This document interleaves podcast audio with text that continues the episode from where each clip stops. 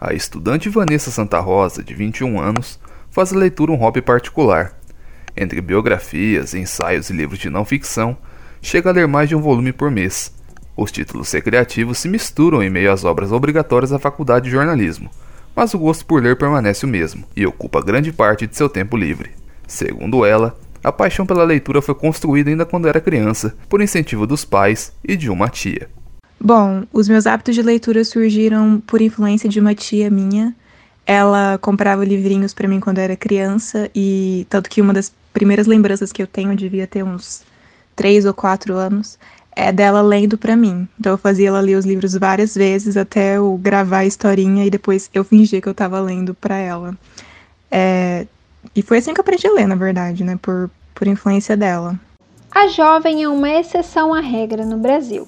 Segundo a quinta edição da pesquisa Retratos da Leitura no Brasil, realizada pelo Instituto ProLivro, o país perdeu 4,6 milhões de leitores em quatro anos.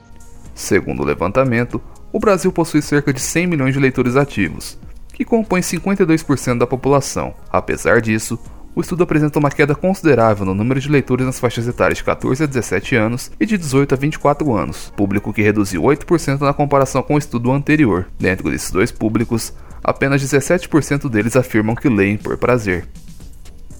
Além desses, são vários os motivos que podem ser pontuados como determinantes para a redução no público de leitores no Brasil. A pesquisa do Instituto ProLivro, por exemplo, traz outros dados importantes. Em quatro anos, a faixa etária que teve o maior aumento no número de leitores foi a de crianças, de 5 a 10 anos de idade, que saltaram de 67% em 2015 para 71% em 2019. Esse público, crianças entre 5 e 10 anos, também representam a maioria dentre aqueles que indicam o gosto pela leitura como fator para seguir lendo. Se traçarmos uma linha do tempo, é possível observar que esse percentual de pessoas que fazem da leitura um hobby vai diminuindo com o passar dos anos, caindo de 48% da população de 5 a 10 anos para apenas 17% na faixa etária entre 18 e 24 anos. Essa estatística, para especialistas, possui um fundamento: a ausência de um mediador. Na escola, seja nas primeiras fases do ensino fundamental ou mesmo no ensino médio, o professor atua como incentivador da leitura. À medida que essas crianças vão crescendo e perdem essa figura do mediador, o interesse pelos livros também acaba. Segundo a mestre em letras e professora da rede básica de ensino, Gabriela Marques, dentro do ambiente escolar existe todo um envolvimento entre professor e aluno, que visa apresentar esse universo da leitura para os mais jovens. Ela lista uma série de atividades executadas pelos docentes a fim de estimular a leitura nos alunos. Várias formas de apresentar o mundo da leitura para as crianças, e isso é mais uma especialidade dos pedagogos e pedagogas do que dos outros profissionais formados em outras licenciaturas. Porém, com certeza há sim uma forma especial, porque é a partir desse contato com a leitura que muitas vezes as crianças são alfabetizadas. Nem todas as crianças são alfabetizadas da mesma forma, há vários métodos de alfabetização, mas as práticas de letramento, que a gente chama de letramento escolar, acontecem muitas vezes a partir de livros.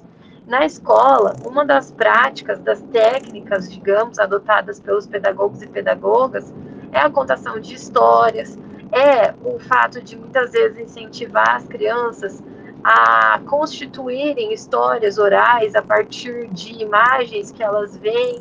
Então, a escrita e a leitura elas andam juntas e essa prática de muitas vezes levar o aluno a contar uma história oralmente, depois, de repente, à medida que ele vai aprendendo a escrever também, recontar essa história em um texto escrito, é, são práticas que vão produzindo, de certo modo, um encantamento. A contação de histórias, a ir da biblioteca, uso de músicas, muitas vezes, esse lúdico que é muito utilizado pelos professores, é, o teatro, fantoches, tudo isso vai incentivando a criança a ler, né, a descobrir esse mundo da leitura. Mas esse movimento de incentivo de leituras por parte dos professores esbarra em outro aspecto: a ausência de bibliotecas públicas. De acordo com os dados mais atualizados do Sistema Nacional de Bibliotecas Públicas de 2015, o Brasil possui 6.057 unidades espalhadas por todo o território nacional, uma média de uma biblioteca para cada 34 mil habitantes. O número, além de baixo, não é distribuído de maneira uniforme. A região sudeste, sozinha, concentra um terço dessa estrutura, com 1957 unidades, o que significa dizer, por exemplo, que enquanto alguns municípios possuem mais de uma biblioteca pública, outros sequer possuem uma unidade próxima. Em um país com um mercado editorial cada vez mais reduzido e onde a tecnologia ainda não alcança toda a população, esse espaço ainda se faz fundamental. Maringá destoa desse cenário. A cidade possui cinco bibliotecas municipais, sendo uma no distrito de Iguatemi.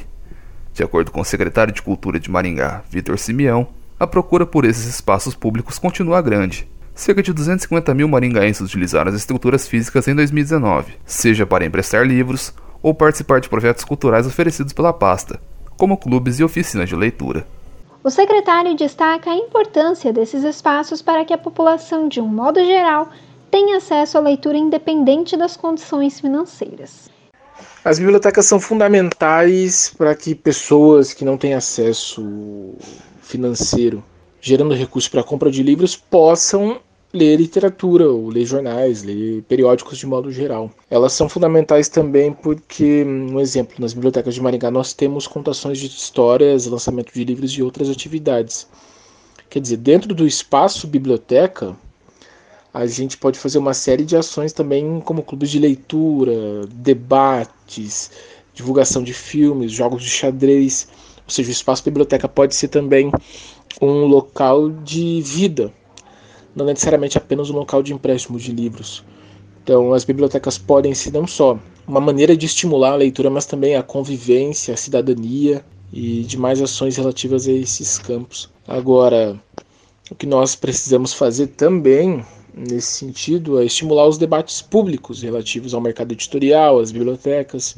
A gente tem que trabalhar contra a ideia de maior taxação de livros, e aumento do salário mínimo real. As pessoas precisam entender que o livro é importante, mas enquanto nós vivemos num país em que o salário mínimo médio é baixo, que é o custo de vida Brasil é caro, o livro não vai ser um objeto essencial. A essencialidade das bibliotecas nesse processo também é destacada pela professora Gabriela Marques, que lembra que existe um esforço dos docentes para incentivar a ida dos estudantes para esses espaços. No entanto, esse movimento esbarra não só na ausência de estruturas físicas à disposição dos alunos, como também na falta de acervos atrativos. É certo que no nosso país há uma carência de obras importantes nas bibliotecas públicas, a falta de bibliotecas na escola, nas escolas, e isso afeta, sem dúvida, o incentivo à leitura, o gosto pela leitura dos jovens. Então, os professores com certeza fazem um esforço em sua maioria, posso dizer, para que os alunos procurem os livros onde puderem, né? Seja nas bibliotecas públicas, nas bibliotecas das escolas, ou até mesmo aqueles que têm maior condição, que comprem obras, que leiam em casa. Porém, é, a própria estrutura do, do nosso país, no que se refere à educação e o acesso a livros, não favorece esse contato, por mais que haja incentivo. As bibliotecas muitas vezes são distantes dos alunos e muitas vezes as bibliotecas públicas não contam com algumas obras. Fazendo um gancho com o que foi dito na questão anterior, o aluno muitas vezes tem sede por leitura jovem, por leitura que tem a ver com a vida dele, que tem a ver com aquilo que ele sente, em que ele possa se reconhecer naqueles personagens das narrativas e como as bibliotecas muitas vezes não têm esses títulos mais atualizados, essas obras mais relacionadas à vida dos alunos, às vezes contam só com aquilo que já está no domínio público, ou muitas vezes com obras que são clássicas, não traz aquelas obras mais atuais, mais contemporâneas, que os alunos muitas vezes buscam, isso causa uma desmotivação. Às vezes o aluno vai até esse espaço da biblioteca pública, mas não encontra aquilo que, que ele procura. Ciente dessa problemática, Simeão ressalta o esforço dos profissionais envolvidos para manter os acervos cada vez mais atualizados. Hoje nós temos um corpo de servidores muito capacitado, técnico, que nos auxilia na confecção de novos materiais, na aquisição de novos volumes. Então, hoje a pessoa que for à rede de bibliotecas pode achar um livro um clássico da literatura lançado no século XIX, como Memórias Póstumas de Brás Cubas, de Machado de Assis, ou então um livro de literatura contemporânea, como Amoras, da Natália Borges Polesso, de literatura brasileira, ou literatura estrangeira. Quer dizer, a pessoa dentro de Maringá pode ter acesso ao mundo.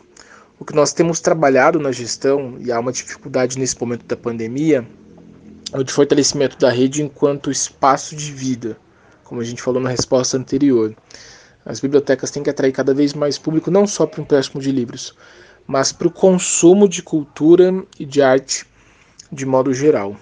Maringá, uma cidade com 450 mil habitantes, tendo em 2019 250 mil pessoas frequentando as bibliotecas, nos parece muito significativo.